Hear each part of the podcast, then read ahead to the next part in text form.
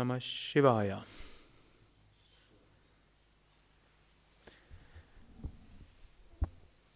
Im Yoga finden wir oft Polaritäten, die sich scheinbar widersprechen, aber in Wahrheit sich ergänzen.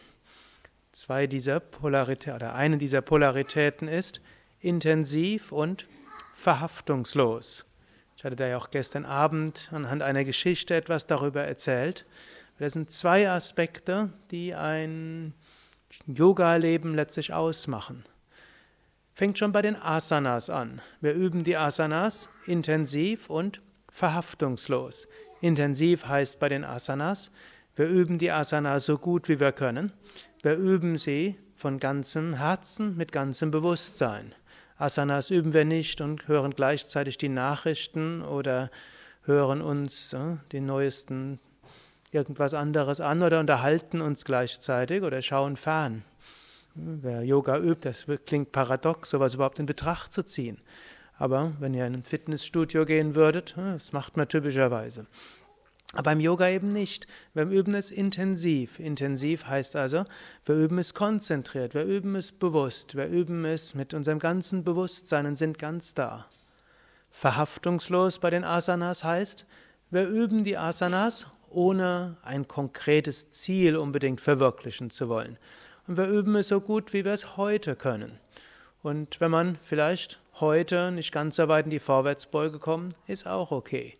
Und wenn man vielleicht gestern irgendwann mal gestürzt ist beim Spazierengehen und deshalb den Fuß vielleicht verknackst hat, dann wird man vielleicht Sonnengebet anders üben, nur einbeinig üben oder weglassen.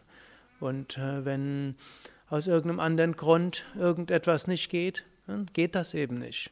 Wir üben es verhaftungslos, so, wie, so gut es geht. Und wenn wir in einer Yogastunde feststellen, dass unser Nachbar sehr viel weiter ist als wir, dann üben wir daran, dass es uns, uns nichts ausmacht. Und wenn wir besser sind als alle Nachbarn, dann werden wir deshalb nicht mit stolz gefüllter Brust äh, irgendwo in die nächste Asana gehen. Wir üben es intensiv, wir lassen los.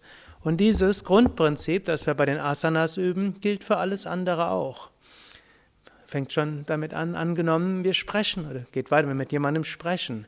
Wir das Zwiegespräch ist intensiv. Das heißt, wir sind in dem Moment, wo wir mit einem anderen Menschen sprechen, ganz bei dem Menschen.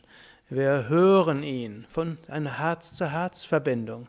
Wir wollen herausbekommen, was ist jetzt sein Anliegen? Worum geht es ihm oder ihr?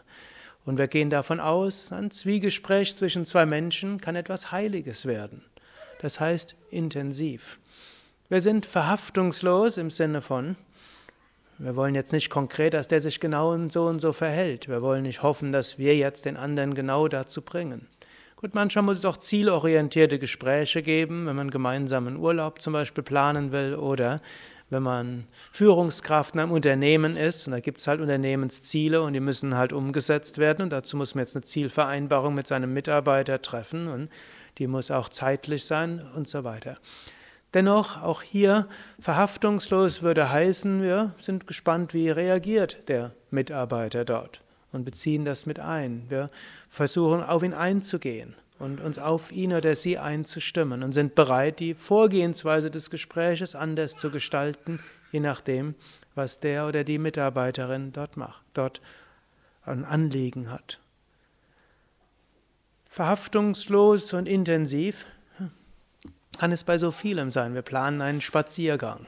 Und wenn wir spazieren gehen, intensiv heißt, wenn wir spazieren gehen, dann gehen wir auch spazieren. Das heißt, wir reflektieren nicht die ganze Zeit. Wir könnten auch uns vornehmen, ja, wir gehen spazieren und reflektieren. Das ist auch eine Möglichkeit, auch das könnte man intensiv machen.